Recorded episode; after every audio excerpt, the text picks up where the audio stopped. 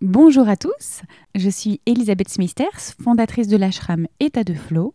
J'offre aux femmes et aux hommes désireux de retrouver un rythme qui leur convient, un espace dans leur quotidien pour se déposer, libérer leurs émotions et retrouver l'équilibre et la sérénité. Le tout en douceur, en descendant de la tête au corps pour se reconnecter à notre essence. Bienvenue sur le podcast État de Flow, des conversations inspirantes pour vous aider à vibrer le flow.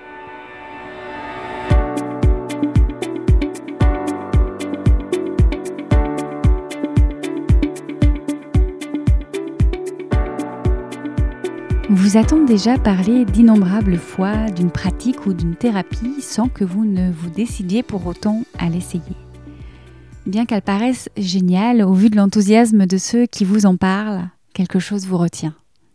Il est fort probable dans ce cas-là que vous ne croyez pas vraiment que celle-ci soit faite pour vous, ou simplement que vous estimiez que vous n'en avez pas besoin. Et consciemment ou inconsciemment, vous avez donc tout bonnement mis cette pratique ou cette thérapie sur le côté.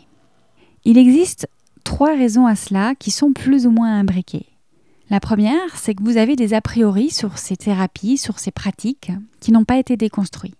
La deuxième raison, c'est que peut-être vous n'avez pas suffisamment compris ce qu'elles vous apporteront et donc en quoi elles peuvent vous aider. Quels sont les bénéfices de ces thérapies et de ces pratiques? Ou alors, vous n'avez pas identifié la source de votre inconfort. J'ai envie de dire qu'une thérapie ne résonnera pas en vous parce que vous n'avez pas conscience de ce qui se joue réellement. On pourrait résumer cela avec l'exemple du stylo. Inutile en effet de vendre un stylo à quelqu'un qui n'en a pas besoin. Par contre, demandez à quelqu'un de signer un papier et il aura besoin de votre stylo. On peut aussi résumer en disant que vous n'êtes pas prête. Pas prête à profiter de la puissance de cette pratique ou de cette thérapie. Pas prête à guérir. Non pas parce que vous n'en avez pas envie, mais parce que vous n'avez pas conscience de votre blessure. Et encore moins de ce qui vous blesse. Alors que dire de votre capacité à guérir? Et je veux dire par là, par votre capacité à auto-guérir. Et pour cause, vous n'avez pas conscience des croyances et des émotions non résolues implantées derrière vos blessures. C'est exactement ce qui s'est passé pour moi avec l'EFT. J'ai beaucoup entendu parler de l'EFT et de son apparente puissance, mais jusqu'il y a peu, je n'avais pas encore franchi le pas d'essayer. J'avais en effet des a priori. Je trouvais cet outil trop simple, trop premier degré. Je n'avais pas non plus compris ses bénéfices, sa capacité à me laver de mes souvenirs qui impactent encore ma vie aujourd'hui. Et de fait, je n'avais pas identifié la source de mon inconfort présent lié à des événements du passé à forte charge émotionnelle non résolue. Parfois c'est l'expérience, parfois c'est l'intuition et parfois c'est un témoignage qui nous attire et nous décide vers une pratique ou une thérapie. L'expérience venant généralement valider une intuition ou un témoignage. Pour ma part, c'est en effet par l'expérience que j'ai finalement été complètement séduite par l'EFT au point d'avoir envie d'en parler au micro du podcast. Qui sait, peut-être cet épisode participera-t-il à répondre à vos questions, à déconstruire vos a priori et à vous donner envie de goûter aux bénéfices de l'EFT à votre tour.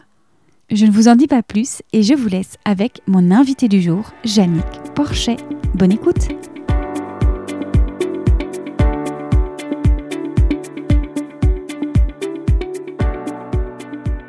Bonjour Jannick. Bonjour Elisabeth. Merci d'avoir accepté mon invitation. Tu es coach de vie, praticienne en EFT, une puissante méthode de libération émotionnelle. On va avoir l'occasion d'en parler longuement ensemble aujourd'hui. Mais avant tout, est-ce que tu peux nous raconter les étapes qui t'ont mené ici, là, à devenir coach de vie, mais aussi à te former à l'EFT, cette thérapie magnifique dont tu vas nous parler. Qu'est-ce qui a été sur ton parcours euh, Quels ont été peut-être les déclics? Oui, bah, merci de poser cette question dans, dans ce sens-là, parce que ça me permet chaque fois de, de refaire un peu un bilan de comment j'en suis arrivée là, en fait, parce que je n'ai pas souvent regardé en arrière le chemin. On a souvent tendance à regarder en avant, faut y aller et tout, et ça me donne l'occasion de, de revenir un peu en arrière. Bah, en fait, moi, j'ai eu un parcours un peu, euh, un peu normal, je dirais, ou je ne sais pas ce qui est normal, mais j'ai commencé par un papier d'employé de commerce, donc j'ai travaillé dans un bureau, mais je me suis rapidement rendu compte que que faire tous les jours la même chose, c'était pas trop mon truc. Donc j'ai été hôtesse de l'air à un moment donné aussi pour la compagnie Suissair chez nous. Ensuite, euh, j'ai fait de la vente, euh, j'ai même fait un peu de chômage. Et à un moment donné, j'ai réalisé bah, le deuxième rêve d'enfant que j'avais. Je voulais être policière ou hôtesse de l'air. Alors, comme j'avais déjà fait hôtesse de l'air, il me restait à faire policière. Donc, je suis rentrée dans la police. Mhm. J'y ai travaillé pendant 14 ans. D'accord. Inspectrice de, police. Donc, je menais des enquêtes criminelles. Et euh, un jour, bon, au bout de, je pense, 11 ou 12 ans, j'ai quand même, je me suis rendu compte que j'avais plus envie de faire ça en fait. Mm. J'y trouvais plus de plaisir, j'allais presque au boulot à, à, reculons. Et dans ma tête, c'était pas normal parce que c'est un job euh, tellement euh, superbe. Les gens, euh, quand ils te posent des questions, ils ont, ils sont tout de suite les, étoiles dans les yeux. Waouh, t'es policière. Et j'arrivais pas à, à, à, partir de là en fait. J'ai vraiment essayé plusieurs fois de démissionner. Je savais et je savais surtout pas quoi faire d'autre non plus. Il y avait cette idée du regard que l'autre posait sur toi, sur ton métier aussi, qui t'attachait à ce métier? Oui, puisque j'étais à travers ça aux yeux des gens, hmm. évidemment. Donc, euh, c'était très difficile pour moi de dire Oh, ben, j'ai plus envie d'être policière, je m'en vais. Parce que la première question, ça aurait été Oui, mais tu vas faire quoi? Donc, il fallait de toute façon que la réponse soit quelque chose de bien plus important que policier. Donc, je ne savais pas du tout dans quoi partir, puis qu'est-ce que j'allais faire. Donc, donc, j'ai traîné, j'ai traîné, j'ai traîné ben, forcément, hein, à un moment donné, la vie, quand tu n'avances pas, elle te met dans ta zone la plus inconfortable qui soit pour que tu finisses par avancer. Et j'ai développé une tumeur osseuse. En plus, c'était pas quelque chose de petit. Il fallait vraiment que ce soit assez conséquent pour que. Pour t'arrêter. Pour m'arrêter et pour prendre conscience que maintenant ça suffit, quoi. Parce que sinon, j'aurais encore trouvé le moyen de me guérir et puis de continuer quand même. Hmm. donc, donc j'ai été opérée de cette tumeur osseuse en 2016. D'accord. Et j'ai eu beaucoup, beaucoup de peine à m'en remettre parce que j'ai eu encore un staphylocoque après l'opération. Enfin, c'était vraiment un truc euh, assez rude en fait, hein. vraiment suffisamment puissant pour me, pour me laisser un, moment seul en fait, pour vraiment être replié sur moi puis dire ok maintenant il y a vraiment un truc à changer. Parce que pendant tout ce temps-là, toi tu ne travailles plus en, tant que policière. Là tu guéris, tu prends soin de toi. Exactement. Et chez nous en tant que policière, tu peux resté à peu près un an, alors pas sans rien faire, parce qu'au bout de deux mois, je suis retournée à 50% quand même, hein. mais je travaillais moins, j'avais plus les permanences, j'avais plus les horaires réguliers, je travaillais plus le week-end ou la nuit, ou voilà. Il y avait des choses adaptées pour que je puisse vraiment prendre soin de moi. Le but, c'était de guérir. En fait, ça a été une, une sacrée chance au final, parce que comme j'arrivais pas à remonter à 100% et à reprendre cette vie d'avant, en Suisse, on a une institution qui permet aux gens dans ce genre de situation de refaire des formations ou de changer d'orientation professionnelle. Et vraiment, cette dame m'a posé cette question, mais ne pensez pas qu'il est temps d'arrêter et de faire autre chose?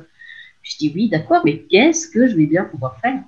J'ai fait quelques cours, j'ai fait des bilans de compétences, enfin bref, je savais vraiment pas trop dans quelle direction aller. Et dans ce bilan de compétences, un jour, cette dame m'a dit, mais le coaching, ça vous parle?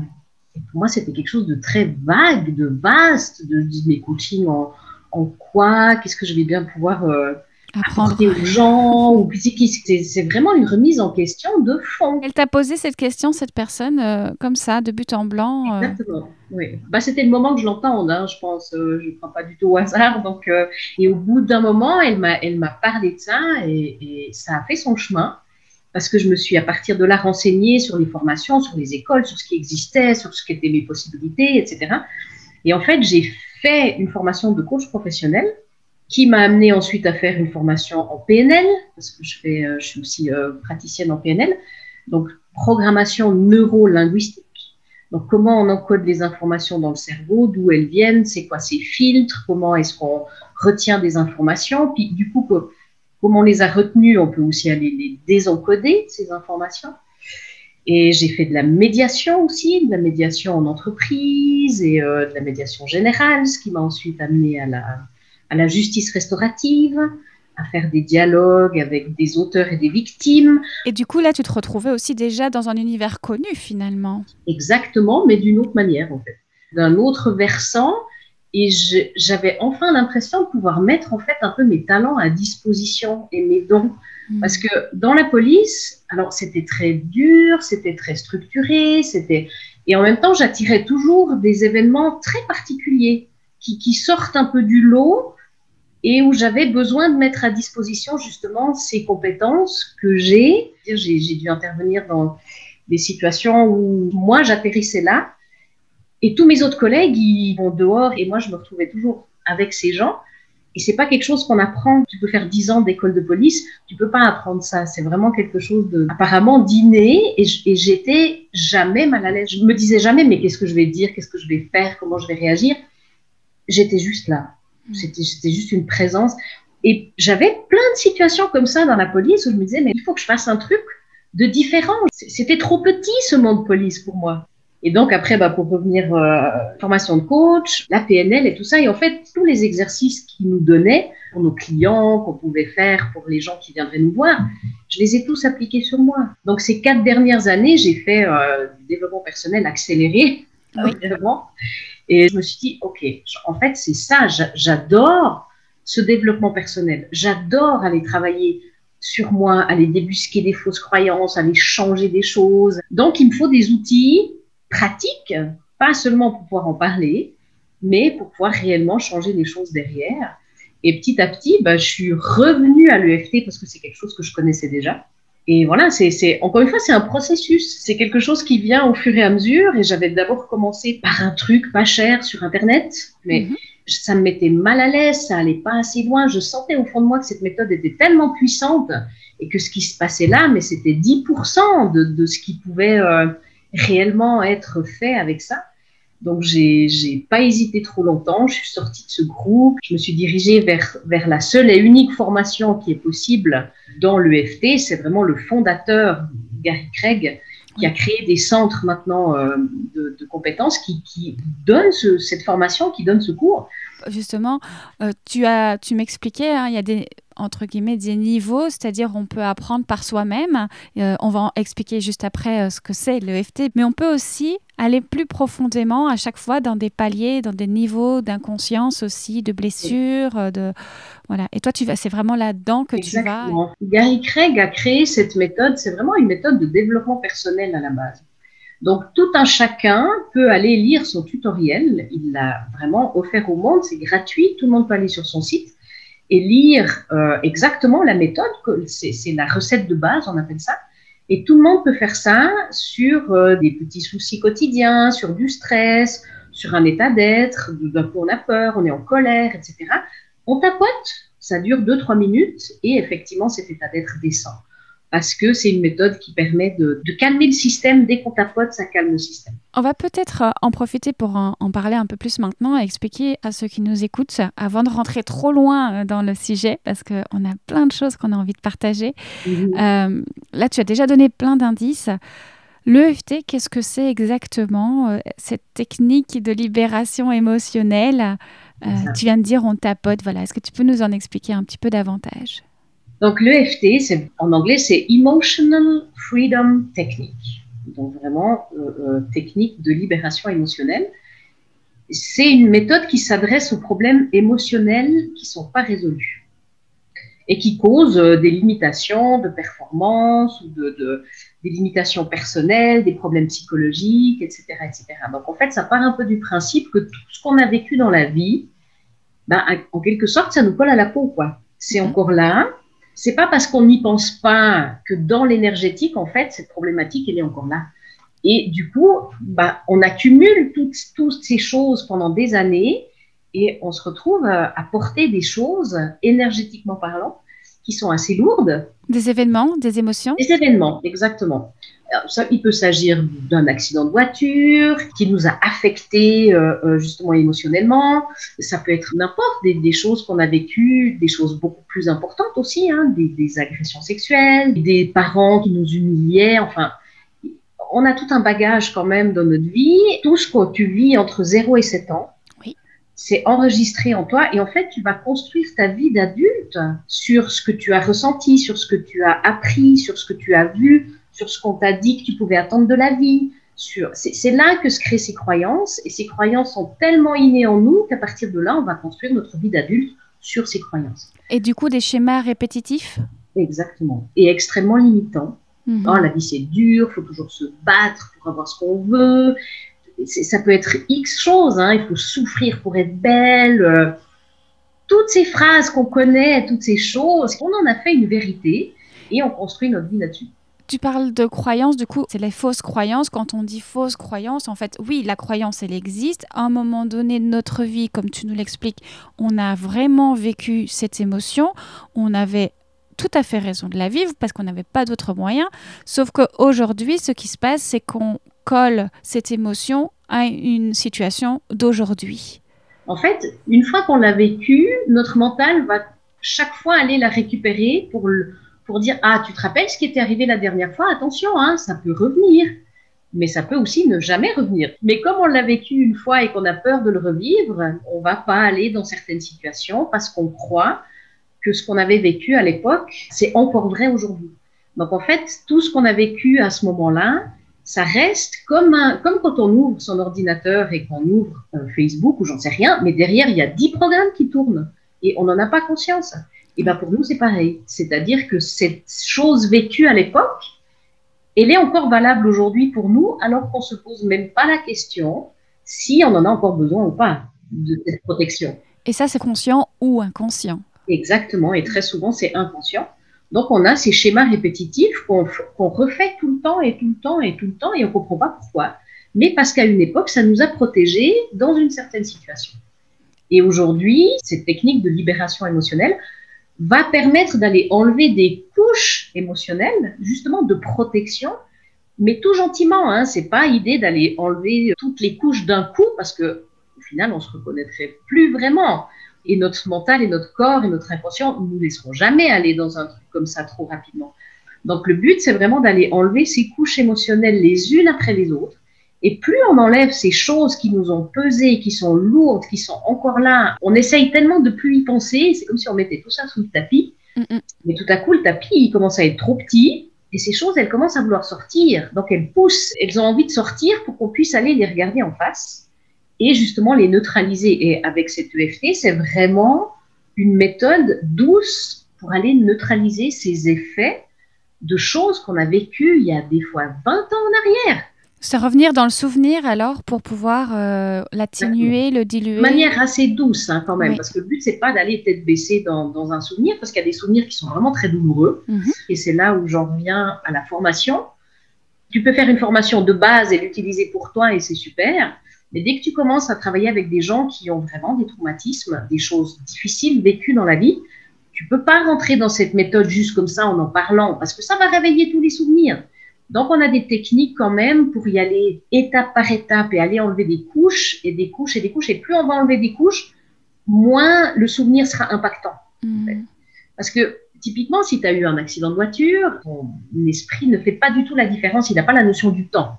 Donc, tu peux avoir vécu une chose il y a 20 ans en arrière, et si tu repasses encore aujourd'hui à ce feu rouge, il y a des chances que tu vas commencer à trembler, que ton cœur va s'accélérer, que tu vas commencer à avoir des, bah, de l'anxiété ou des choses. Puis tu dis, mais dans le quand même, depuis le temps, j'ai. Mais on ne s'est pas adressé à ce qui reste, à cet émotionnel. Moi, je vois ça maintenant que je travaille depuis un moment avec ça. Quelque chose qu'on a vécu dans le passé, s'il y a un choc, par exemple, c'est comme si un bout de toi était resté dans ce moment-là, en fait. Et, et tu l'as laissé là-bas. Et c'est ça qui fait le lien quand tu y repenses. Tu, tu as les mêmes sensations, tu as cette même peur, tu as ce même euh, ah, je me sens pas bien, c'est tu commences à être agité, etc. C'est comme si on avait laissé une partie de nous figée dans ce moment-là.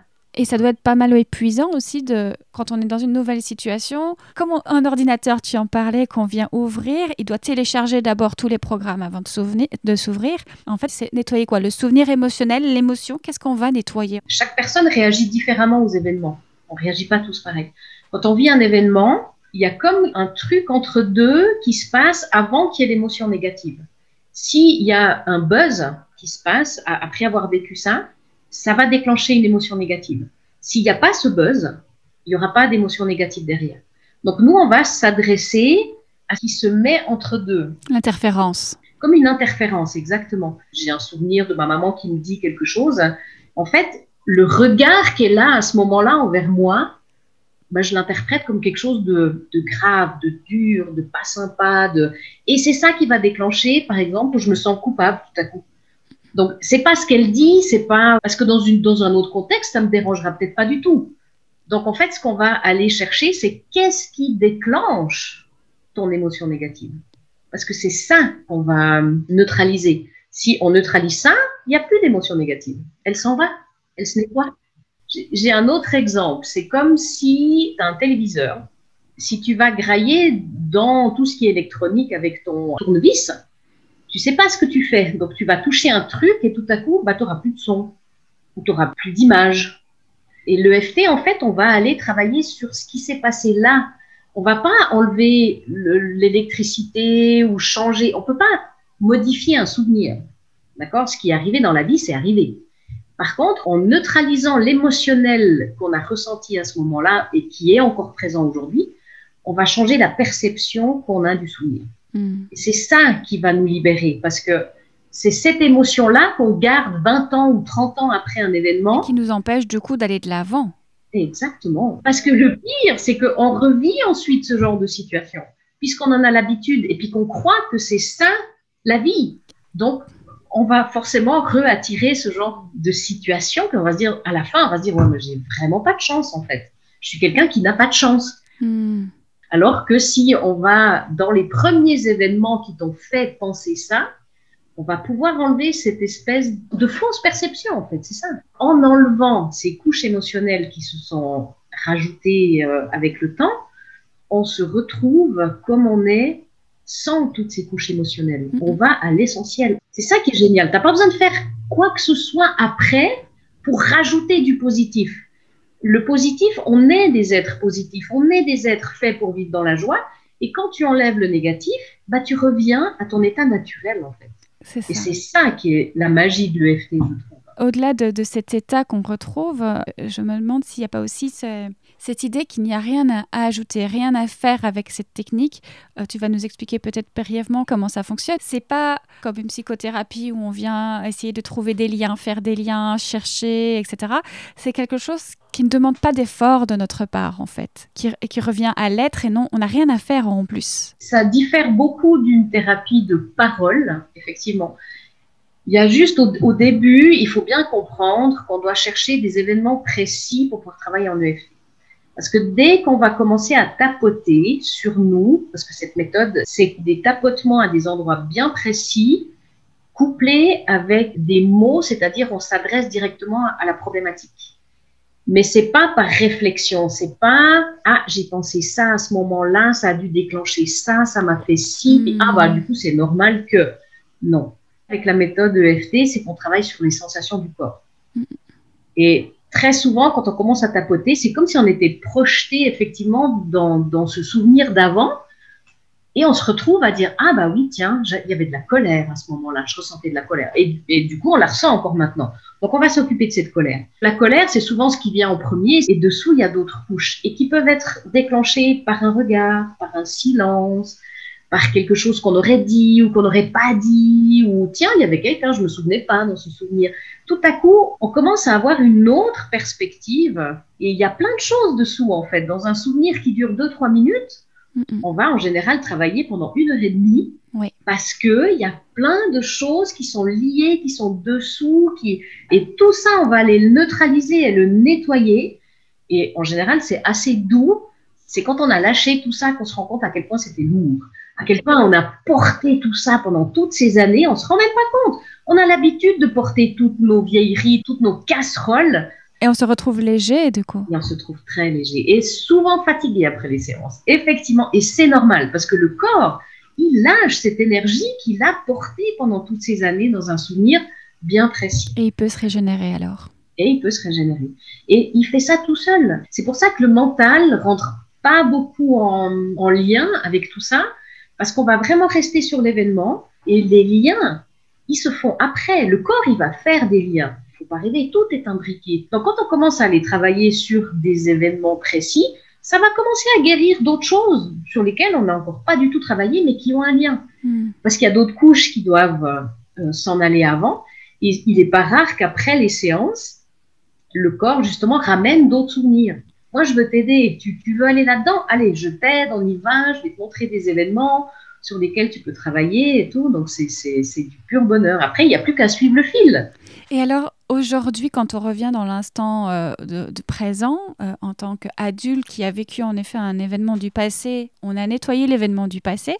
L'adulte, il se retrouve non seulement allégé de ce poids, de cette énergie qui était attirée par là, et alors du coup, ça veut dire qu'il va pouvoir avoir un champ plus grand aussi, euh, une énergie plus disponible à la réalisation de son être véritable dont on parlait. Comme la perspective qu'on avait de ce souvenir change, bah, c'est aussi toute sa vision de la vie qui commence à changer petit à petit.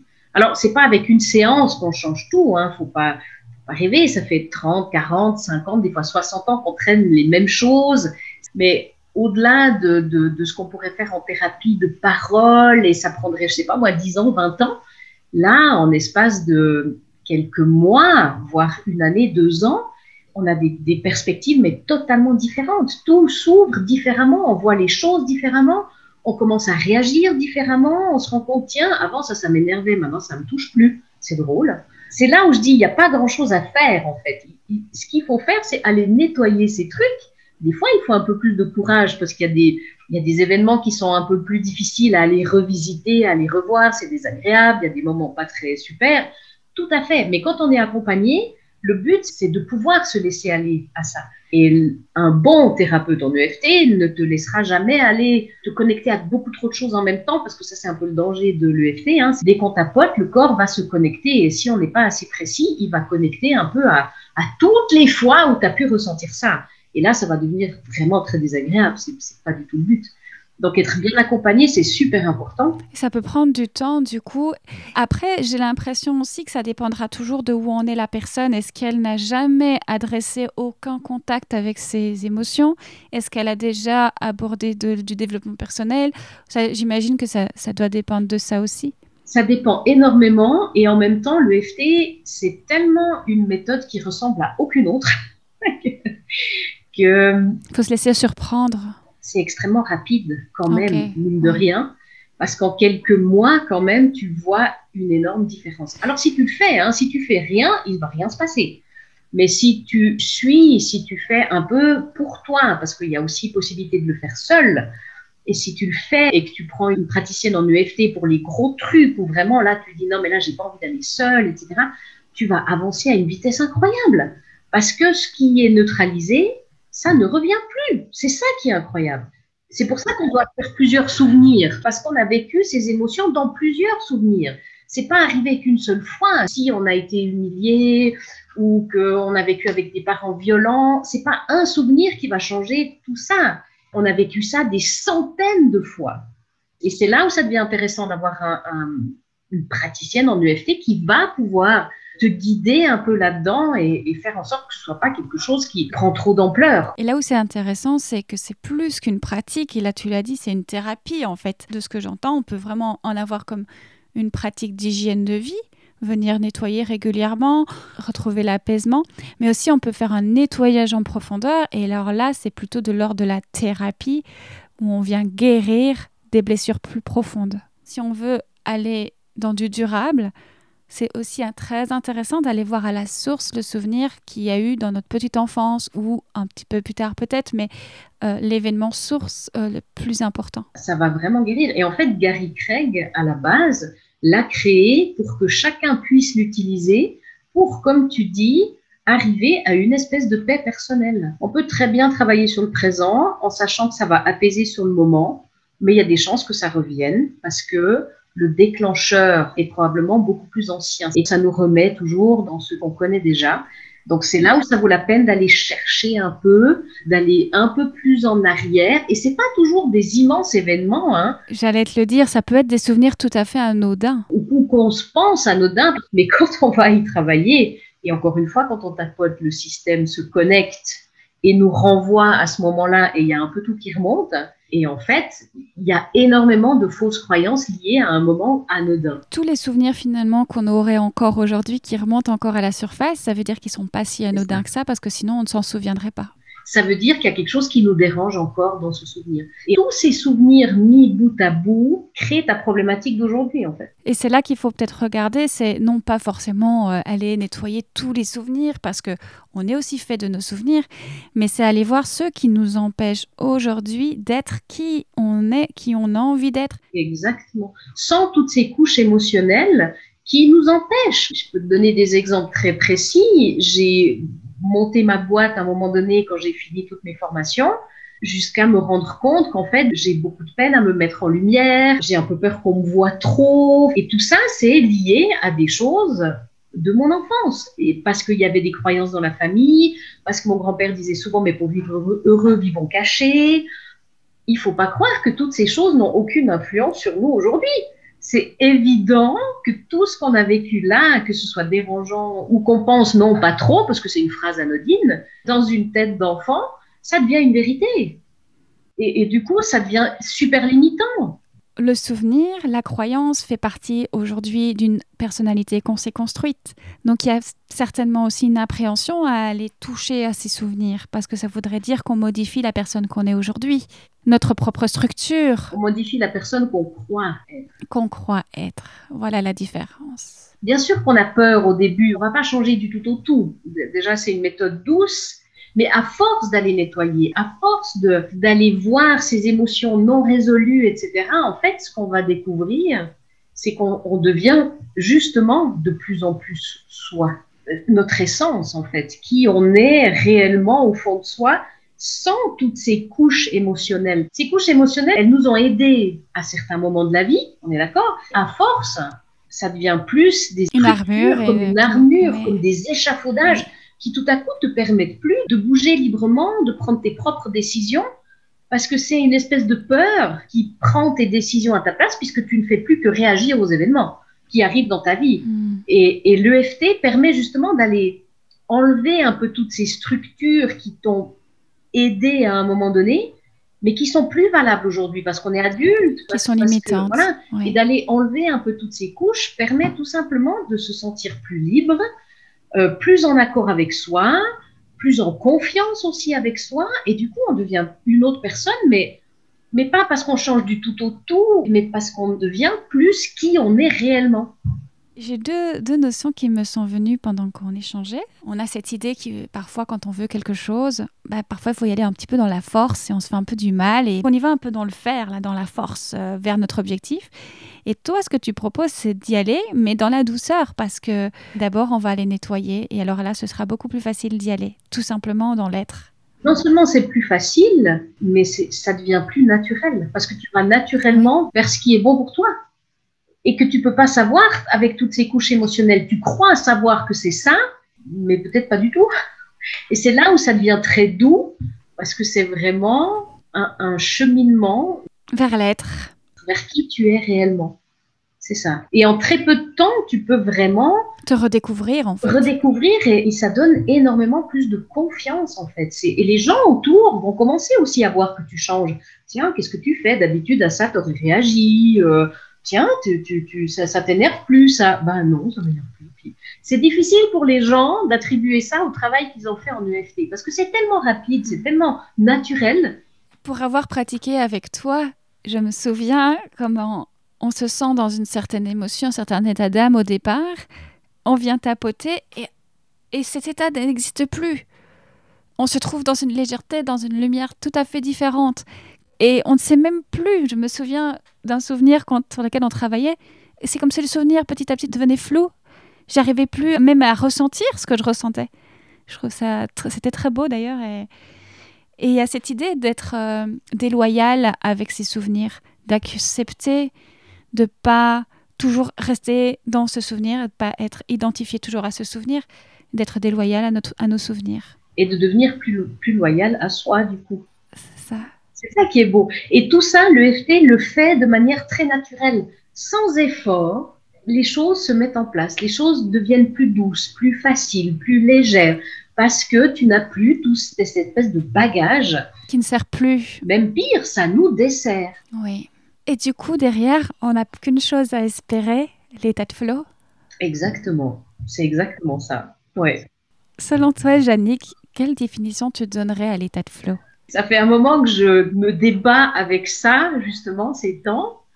Pour moi, l'état de flow, c'est vraiment un retour à soi, de me sentir tellement aligné et en accord avec, avec moi, avec ce que je ressens, avec ce que je pense, et d'être tellement sûr que tout est déjà là et que tout est déjà à l'intérieur, que pour moi, le flow, c'est la vie, en fait. Ça bouge tout le temps. C'est accepter ce mouvement, en fait, et aller avec lui, aller là où cette vie, elle me mène, en fait. Quand tu dis que tu ça fait un moment que tu te débats avec ça, avec l'état de flow, ce que tu dis là, c'est que ça fait un moment que tu cherches l'état de flow. Parce que justement, avec tout ce qui m'est arrivé, moi j'étais beaucoup dans le contrôle. Ça m'a rendu très rigide.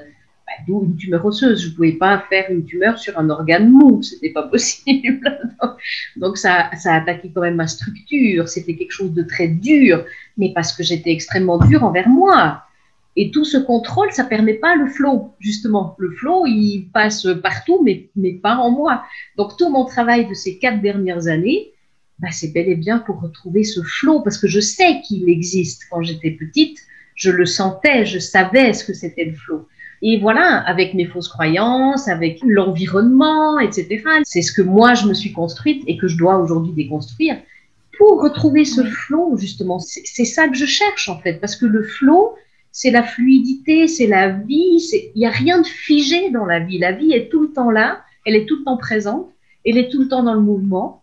Donc, ça accepter ce, ce non figé. Exactement. Tu parlais de, tu connaissais ça dans l'enfance. Du coup, tu te sers de ce souvenir positif là pour le coup pour te reconnecter à cet état de flow et te dire oui, mais c'est là. C'est bien là, exactement. En fait, ça m'aide parce que du coup, je me dis, j'ai pas besoin de le créer, j'ai pas besoin d'aller le chercher, je sais pas où parce que j'ai le souvenir, je sais que j'ai déjà vécu ça. Donc j'essaye de retrouver en fait ce que je sentais à l'époque. Et bah, chez moi, ça passe par le yin yoga avec toi, ça passe par de la méditation, ça passe vraiment par des choses comme ça où j'essaye de plus en plus de rentrer en contact avec mon âme en fait, parce que je crois sincèrement que c'est l'âme et, du coup le cœur, puisque le cœur est la boussole de l'âme, elle sait ce qu'elle est venue faire ici, elle sait où aller, elle sait ce qui est bien pour nous ou ce qu'elle ce a envie d'aller expérimenter. Lui faire confiance à nouveau. Exactement. Et en enlevant toutes ces couches émotionnelles, j'ai l'impression que je suis plus en, en, contact avec ça qui me met en contact avec le flow, justement. Donc c'est un tout. Mm. Pendant toute ma vie, j'ai cru qu'il y avait le monde matériel et le monde spirituel. Et avec tout ce qui m'est arrivé, avec tout ce que je fais maintenant et tout l'EFT, en fait, je comprends que un crée l'autre, en fait.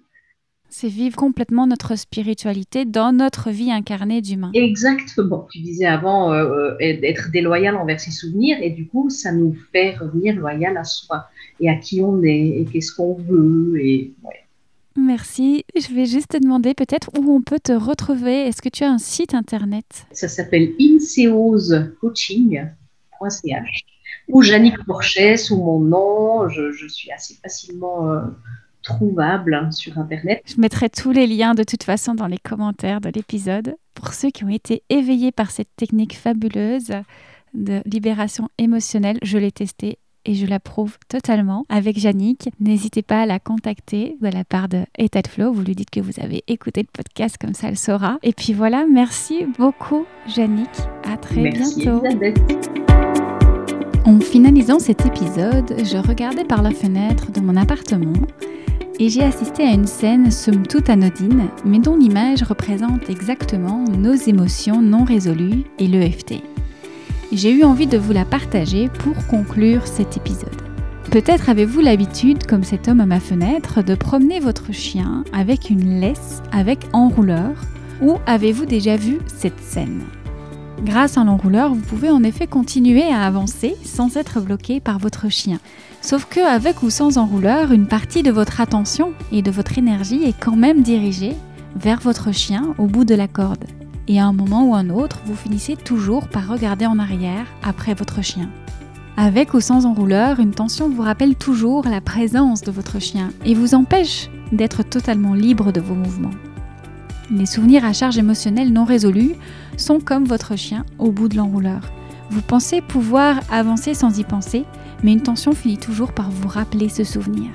Dans cette image, avec l'EFT, vous coupez la corde.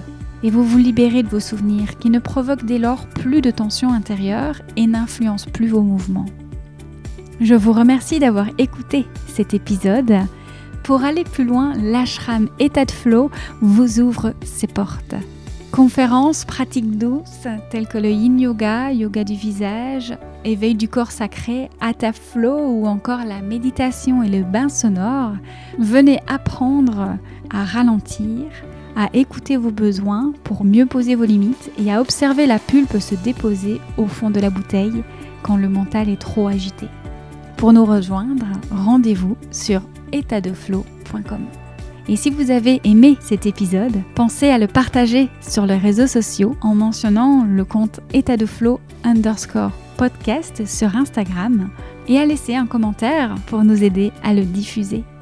Je vous souhaite une merveilleuse journée et je vous dis à très vite pour un nouvel épisode.